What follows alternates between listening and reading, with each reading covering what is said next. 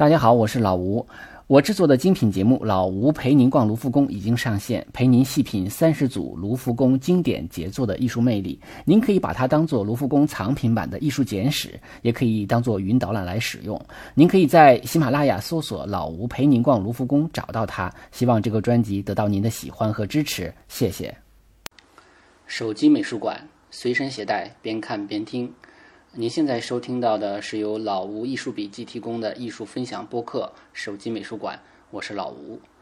呃，之前呢，我曾经在博物馆现场为朋友们讲解过一些展览啊，有中国的，还有一些西方艺术的。呃，在讲解的过程中啊，感受比较深的是一点呢，就是国外来的一些呃西方艺术展啊，虽然说嗯这几年的展也不少啊，也不错，但是啊。究其总量来说还是不多，而且呢，大多数集中在北上广深这几个大的城市。那么有的呃专业的人士呢，可以说呃会专门到这些城市来看这些展。但是对于普通的艺术爱好者来说啊，如果说专门的这个坐着飞机请着假啊，或者坐着高铁来去看几幅画呢，呃，就显得有些过于昂贵了。呃，而且呢，咱们说实话，呃，一些展呢，展览的分量虽然不错啊，但是呃，就是一个展中真正的名家名作，呃，其实也就那么两三幅。呃，这样来说，对于中国的观众要想了解欧美的西方艺术史呢，那当然主要就是看书了，当然也可以看纪录片啊，大家还可以旅游啊，到国外的美术馆去参观啊，但是呃，看到原作毕竟不是一件非常容易的事儿。而且呢，就是在国内这样的片片段段的看展呢，也很难把这个西方艺术史啊整个的给串起来。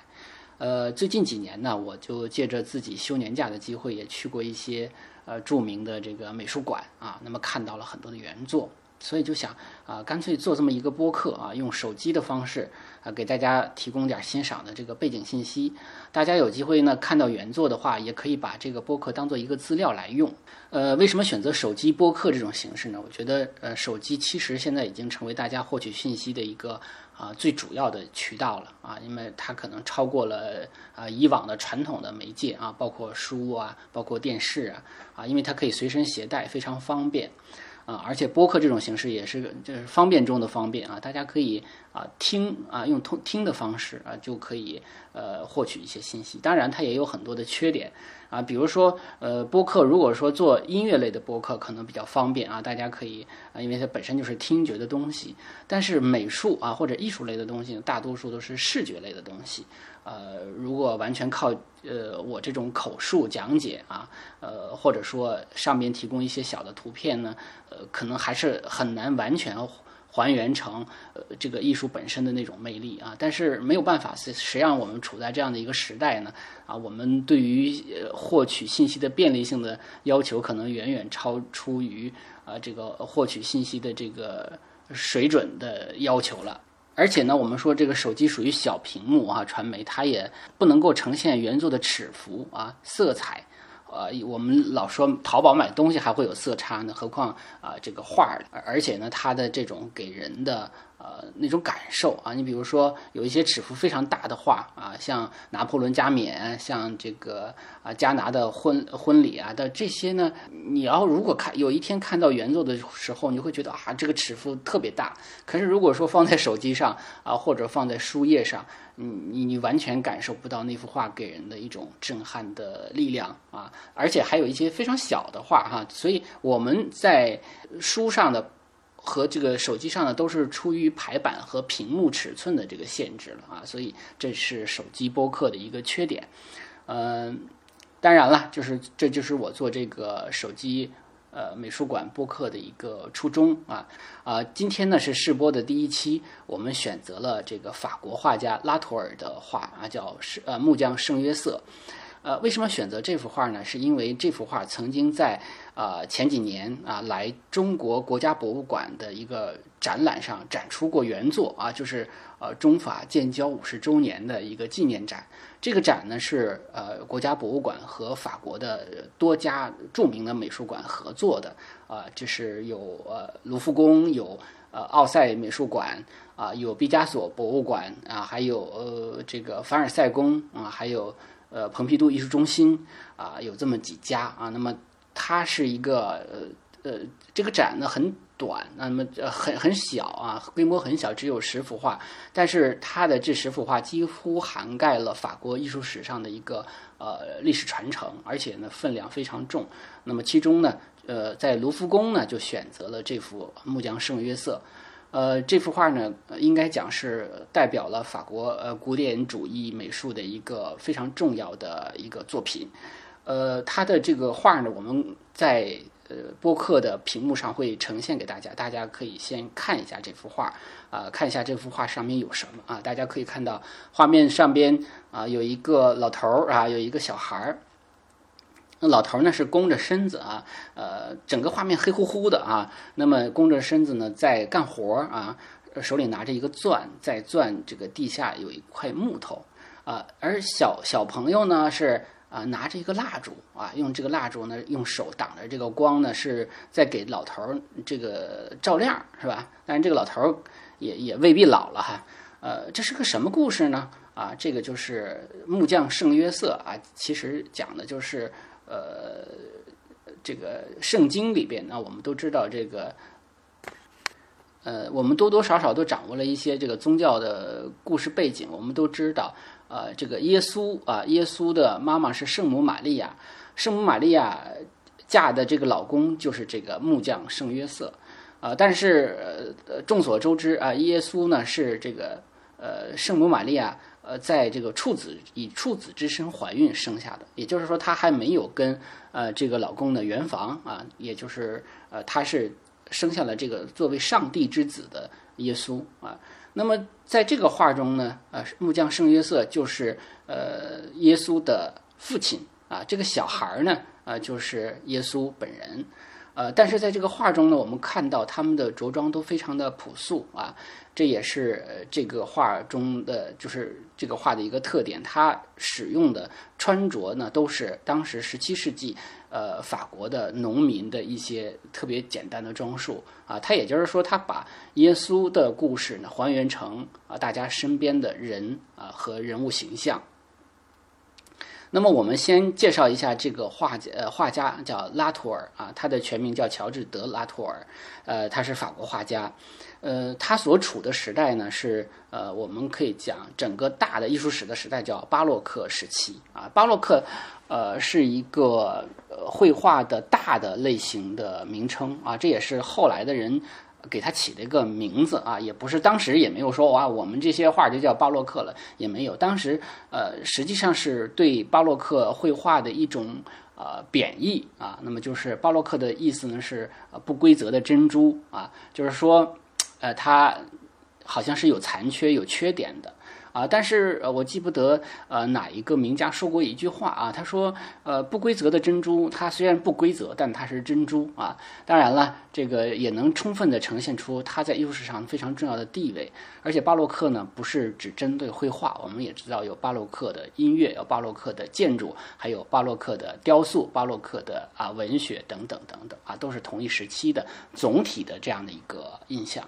那么巴洛克实际上，如果细分的话呢，会分成呃几大部分啊。一个是啊叫华丽的巴洛克，它是以意大利为中心的。那么最有典型性的这个画家就是卡拉瓦乔啊，而且还有就是西班牙的啊，像拉斯贵兹啊。那么它是属于呃都属于华洛华丽的巴洛克。呃，还有一部分呢叫呃叫经典巴洛克啊。那么它的主要代表呢是呃法国的画家啊。那么主要就是真。主要就是指的这个，呃，很多人也跟我聊过，说，哎，呃，好像法国不叫巴洛克，是叫古典主义。啊，因为里边有这个洛兰啊，有呃普桑啊，还有这个拉图尔，那他们都是叫古典主义绘画大师啊。但是呢，根据一本呃从这个欧洲翻译过来的书《人文通史课》中呢，他会把巴洛克分成三个部分。就刚才我们讲的第一部分是华丽的巴洛克，第二部分呢叫做经典巴洛克啊，叫就就是呃 classic 啊 baroque。那么什么意思呢？这个经典我们知道也可以分成古典。啊，也就是说，它可以也可以叫古典的古典的巴洛克，或者叫古典主义的巴洛克啊，或者是说巴洛克的古典主义的部分啊，有古典主义绘画风格的。所以巴洛克的风格它不是完全一致的啊，我不都是呃这个激情动感浪漫的啊，都也不都是华丽的啊，它也有不同的地域，有不同的风格的呈现啊。你想还有另外一个。大类就叫严谨巴洛克。啊，严严谨巴洛克主要是出现在呃这个荷兰和比利时。啊，那么现在的比利时当然就是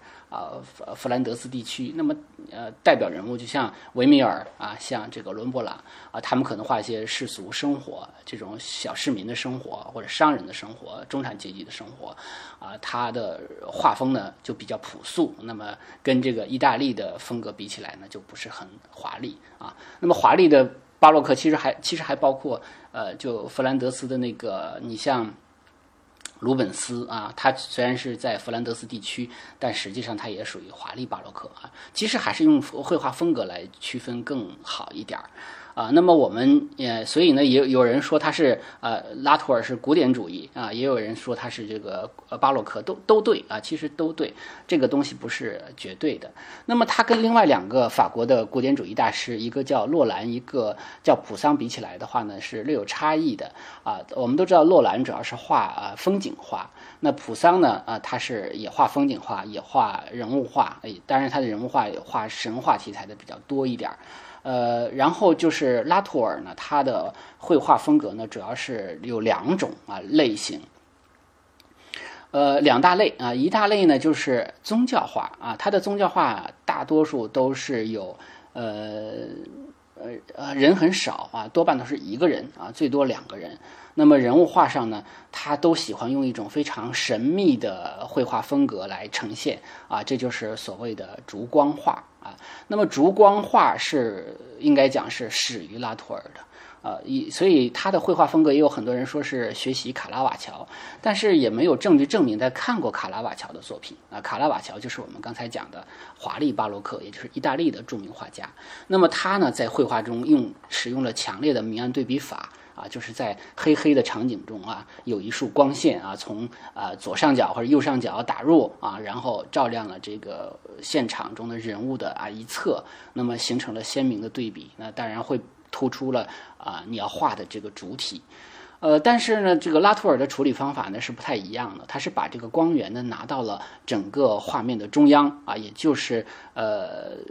呃，一个烛光啊，所以这个烛光呢，它有很多的这个好的效果。一个是它呈现出一种非常神秘的，但是同时又非常温暖的这样的一个呃色温啊，这样的一个气氛啊。然后呢，它的光源呢，是因为从中间发的，所以它是向四周扩散的啊。后来也有很多的画家在模仿它和学习它啊。它的这是它的第一大类，就是宗教画。那么它的这个。鲜明的风格就是烛光画法，也有人叫他烛光画家。其实主要指的就是他画的这个宗教绘画的这部分。呃，他还有另外一批呃一一个一大类的题材呀，就是道德训诫类。呃，就是他会有一些有有点说教性质的绘画啊。那么这些绘画呢，就是呃会画很多人，呃，但是故事性会比较强啊。就是告诉大家，比如说你到呃你去找一个人给你算卦哈，就比如说那个画叫占卜者，那么那个算卦的人呢，有可能就是个骗子啊。就是基本上他就是告诉你啊，这些人都是骗子，或者你们一起这个赌钱的时候，那么他们后边有人会抽老千是吧？作弊啊，就是这些东。西都是有点说教性质的，那么那一类画画画呃画作的风格呢，就跟这个宗教类就完全不一样。呃，基基本上不会使用烛光画法，它不需要呈现一种神秘性，那光线相对就比较平一些，故事性就比较强一些啊，说教意味浓一些啊，所以这就是他的主要两类的作品。呃，拉图尔的生平呢，他是生于呃十六世纪的呃末末吧，啊，是一五九三年出生的。啊，到十七世纪的中叶去世的，呃，死的时候五十多岁。呃，他的画画画作的特点就是他在生前的时候啊，是名利双收啊，有钱有地位，呃，非常受人尊敬。啊，曾经有一个传说，这个传说是说路易十三非常赏识他的画，那么把他这个给他封了爵，还叫他国王的画家啊，而且呢是路易十三把自己卧室里所有别人的画都收走啊，那么唯独留下的就是拉图尔的画，所以说他当时非常受欢迎，而且他呢，呃也因为他是生在法法国的洛兰地区啊，洛洛林地区，那么他是得到了这个洛林公爵的这样的一个高价收藏啊，非常受欢迎。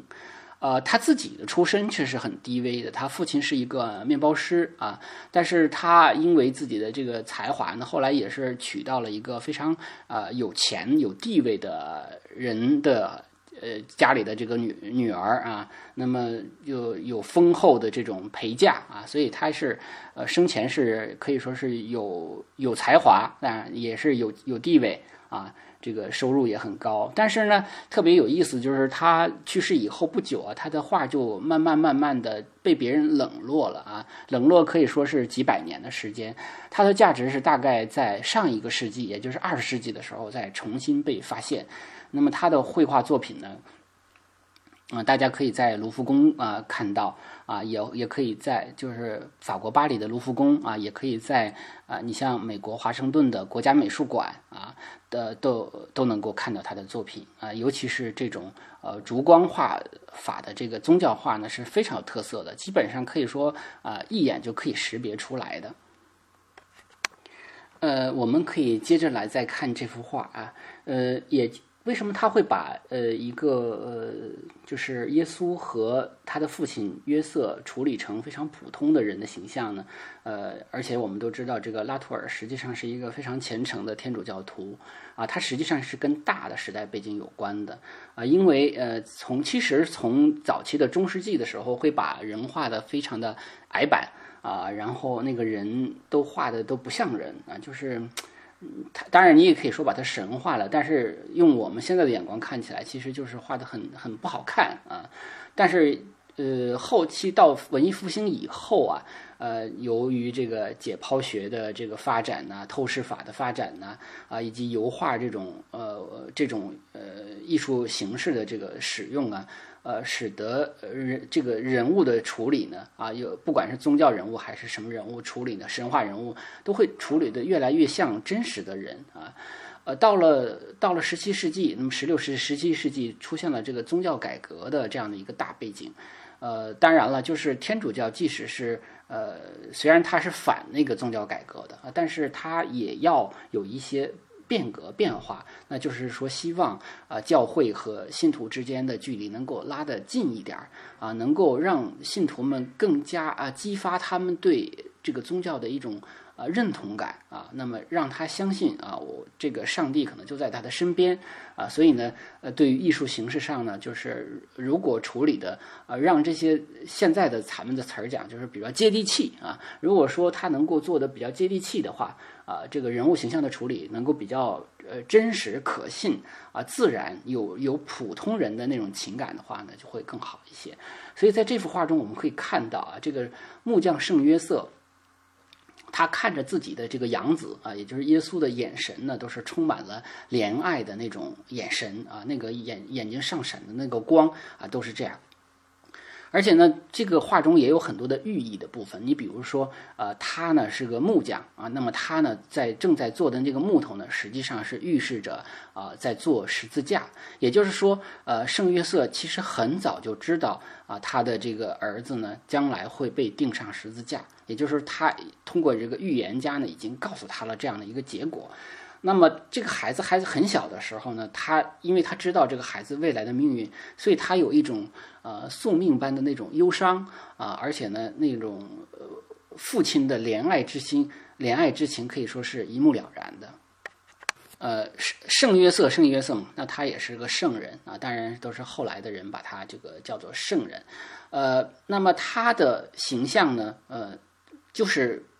把。它还原成一个非常非常普通的一个木匠的形象啊，非常这个粗大的身材是吧？这个大手握着工具，非常用力哈，肌肉凸起，然后在额头上还有这个汗珠，还有手臂上都有汗珠闪着光是吧？那么我们再回过头来再看这个耶稣的这个处理，那么小耶稣呢啊，这他就是变成一个非常普通的孩子。啊，穿着的这个是呃洛林地呃洛林地区的那种普通农家的小孩穿着的这个衣服，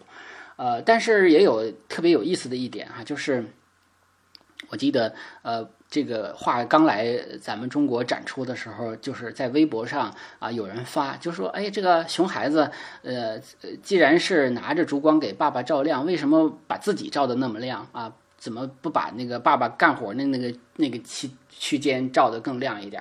啊，其实这个问题问到了关键啊，就是呃，为什么他要把自己照得那么亮啊？就是因为他是耶稣啊，因为这个画它。”本质上来讲，它毕竟是一个宗教画啊，也就是说，耶稣的神性必须在画中有所体现，而且它照的是非常的亮啊。我我们的这个呃电脑图片呢，可能不能够体呃体体现出呃那么好的一个还原的感觉，大家就凑合着看哈。那么。我们说这个烛光，即使这个再亮，也不能说呃把那个小孩的脸照得那么亮啊。这个孩子的亮有一种从里边透出来的那种光的感觉。那么这种感觉其实并不是这个烛光所提供的亮所能够达到的啊。那么为什么要有这样的一个效果？其实很简单，就是因为他是耶稣。啊，要用这样的一种光的处理来呈现出，呃，他作为耶稣特有的神性啊。那么拉图尔只有在画神的时候才会使用这样的一种画法啊。而且这个里头还有一点特别有意思，就是啊，我们可以看到他的手啊半挡着这个烛光。在拉图尔的宗教画中呢，他我们刚才讲了，大多数都用烛光画法啊，但是呃有的呢是呃这个全都挡上了，这个烛光全都挡上了，只有一个反光，我们能看出来啊，这有一个蜡烛，还有一个就是半挡啊，像这幅画就是半挡，还有那就是全都露在外边啊，他有的画还会画的比较极端呢，就是呃不是烛光，是用那种呃红火炭啊，就是呃这个。一吹啊，那么那种我们如果有农村生活的都知道，比如说大家烤个玉米啊，或烤个什么东西用木材，那么烧了一半的时候，把这个木材从这个烧的过程中抽出来啊。假如说没有火焰的时候，我们使劲一吹，那个那个那个红火炭就会呃突然间发亮啊。就这种画呢，也是在拉图尔的画作中也是出现的啊。呃，而且他的这个半遮呢，呃，他特意用这个一一只手挡上了这个烛光的这个部分。然后这个光呢，因为特别强，就透过了啊这个手啊，使使得你这个整个手呈现出一种透明的那种红色啊，这种透明的颜色，呃，然后你会看到手指缝儿啊，还会看到手指甲的那个缝儿里头会有那些泥污垢啊，这种泥污垢呢，呃，其实也是告诉大家，他就是一个普通农家的孩子啊，那么也就是还原他的身份到一个比较呃。接地气的这个程度，但是同时，我们刚才讲他脸上的亮光啊，还是要呃要表明他的一个特殊身份。那么这个手啊，所透半透明的。这种光的特点，就是因为我们日常生活中可能啊不会有这样的觉得，我觉得我们这手怎么会透明呢？啊，怎么会透光呢？啊，其实大家可以去做一个呃试验啊，因为小的时候我们玩，有时候会拿那个手电筒啊照通照自己的手，然后就会看到啊，原来自己的手真的是透明的颜色啊，这个是呃可以实现的啊，大家可以在晚上啊，如果没有这个。手电筒的话，拿手机的那个 A P P 那种发光的 A P P 也可以啊，使得手呈现出这样的一种效果来啊。那么这种效果，呃，我们知道看起来容易，可是如果呈现在画面上啊，就并不容易了，这是非常难的一点啊。所以这也是充分的展示了画家的一个技巧啊。那么这里头既有他的需求，也有技巧的部分啊。这里头还要提到一点，就是光的使用啊，光呢非常重要。我们都说。圣经的第一句话就是关于光啊，就是上帝啊，这个要有光啊，那么上帝就造了光，对吧？就是光对人类的要求是人类的这个必要性是非常之大的啊。那么从象征的角度来讲，光其实是可以象征着上帝，象征着真理。啊，象征着理性啊，甚至是象征着启蒙啊，因为因为启蒙的那个词叫 enlightenment，就是照亮的意思嘛，对吧？就是光光对人类的那个作用非常大，就是要驱除蒙昧、驱除黑暗这样的一个寓意。那么烛光呢，还有特殊的一个含义。那么烛光一方面从绘画的角度来讲，它比较温暖啊，但是呢，它也是呃，我们都说这个。呃，终将熄灭吧，而且它非常脆弱啊，一阵风就能给它吹灭了，所以它寓意的寓意着人生的那种脆弱，人生的那种短暂，而且人生终将熄灭这样的一种呃对人生的一个大的警示。所以拉图尔的画中大量的使用烛光呢，一方面是技术上的要求啊，因为他自己啊发明了这种烛光画法，同时呢也是呃想表现这样的一种警示的寓意。呃，这个画的最下半部分啊，我们还我还有特地的一个截图，就是给大家看，大家可以看第四幅小的截图啊，就是在地上的一个小的啊木工的爆花啊，那个爆花呢，就是如果大家去过木工房啊，或者说看过木工呃做手艺的时候，都知道有一种工具叫刨子，那么刨子在刨平木头的时候呢，呃，那个刨出来的这种。特别薄的木片儿呢，它会卷曲在一一起，形成一个爆花。那么这个爆花掉在地上啊，那在这个画的最下半部分啊，实际上呢，呃，说起来容易啊，它表现起来非常难啊。它的这个对于绘画的技巧要求非常之高，而且这个由于烛光的照耀呢，实际上这个爆花还微微的呈现出一种啊半透明的这种呃光线的特点，所以呢，它。有很多的这个特别懂艺术的朋友评价他呢，就是说他画了一个用处不太大啊，但是从艺术的角角度来讲，简直就是奢侈品这样的一种评价啊。呃，从整个的构图来看呢，我们可以看到他的画的这个，所以很多人说他学卡拉瓦乔也很也很有道理啊，就是说他的这幅画也是比较。满啊，构图比较满。那么圣约瑟就是这个木匠呢，他是这个弯着身子啊，有点像一个倒的 L 型，呃，这样的一个构图。那么另外一部分空的部分呢，是由另外的一个小孩儿，也就是呃这个耶稣啊，他来填补的部分。所以有人说它有点像一个拉丁字母的派啊，像一个派。呃，爸爸是横和左边这一竖，儿子呢是右边这一小竖。啊，所以形成一个派字的这样的一个结构啊，那么这个整个的就把这个呃画面呢呃给填满了，而且这里边有除了我们刚才讲的透光的手啊，还有爆花啊，还有这个甚至自发光的脸呢，还有一个你包括他的手臂啊，包括他的耶稣的那个小腿的那条线。啊，实际上它这个线就是受光面，同时呢，嗯，它要体现出一种特有的肌肤的质感啊，那种反光的质感，而且这个是小孩儿的那个特别细嫩的那种肌肤呈现出的质感，所以这个从技术上来讲也是非常精彩的一笔。嗯，如果这幅画我们可以简单的就讲到这儿啊，那么。呃，我们要总结的话呢，就是呃，可以用这样的几个词汇来总结啊，就是神秘啊。那么这个画呢，因为它是宗教题材，又使用了烛光这样的啊，能够唤醒呃唤起这种。呃，神秘气氛的这样的一种画法，所以它整个的气氛是一种非常神秘的啊。两个人也没有说话，是一个无言相对啊，但是是父亲对孩子的怜爱，以及孩子对自己身世的这个毫无所知的那样的一种状态啊。而且呢，第二个词我们可以。